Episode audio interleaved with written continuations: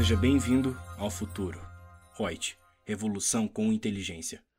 Olá, pessoal. Sou a Lucia Yang, consultora de treinamentos da Reut, e vamos a mais um podcast, ainda falando sobre DITR de 2020.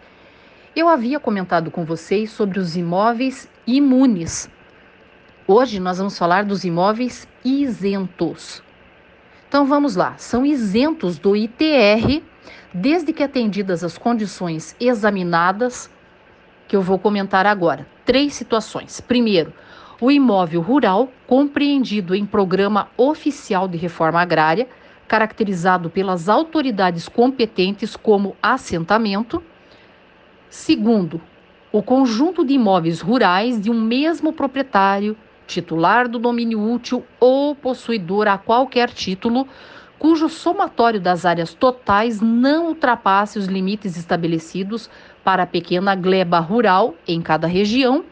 E, terceiro, os imóveis rurais oficialmente reconhecidos como áreas ocupadas por remanescentes de comunidade de quilombos que estejam sobre a ocupação direta e sejam explorados individual ou coletivamente pelos membros dessas comunidades.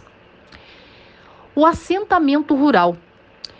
O assentamento rural é isento do ITR quando cumulativamente a exploração seja realizada por associação ou cooperativa de produção, a fração ideal por família assentada não ultrapasse os limites da pequena gleba rural, nenhum dos assentados possua individual ou coletivamente qualquer outro imóvel rural ou urbano e não tenha área explorada por contrato de arrendamento, comodato ou parceria.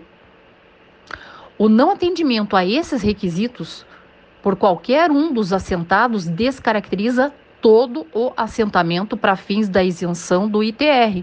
Então, tomar cuidado com isso.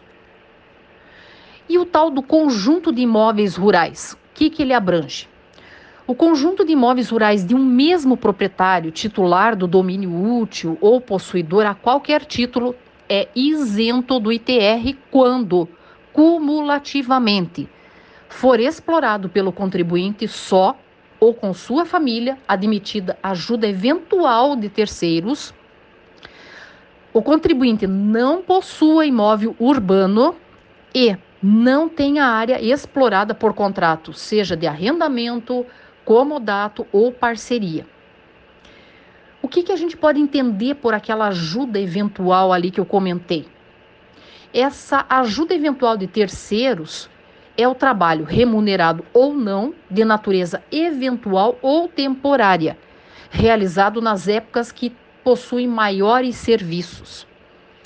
E o limite de pequena gleba rural a ser observado no caso de conjunto de imóveis rurais vai ser o somatório das áreas dos imóveis rurais por região em que se localizem, o qual não pode ultrapassar o limite da pequena gleba rural da respectiva região.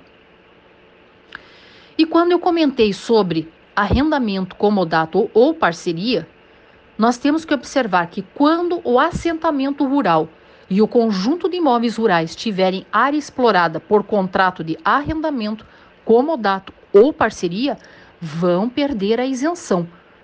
E aí, perdendo a isenção, ficam sujeitos ao pagamento do ITR e, respectivamente, à entrega da DITR, a declaração. Ok? Então, esclarecido mais esse assunto, aguarde que na sequência vem mais informações para você. Até! Gostou do nosso podcast? Acesse youtube.com/royt_aí e assista a versão em vídeo. Deixe seu like, compartilhe com seus amigos e se inscreva no nosso canal. E não se esqueça de ativar as notificações para acompanhar nossos conteúdos semanais. Aproveite! Até mais!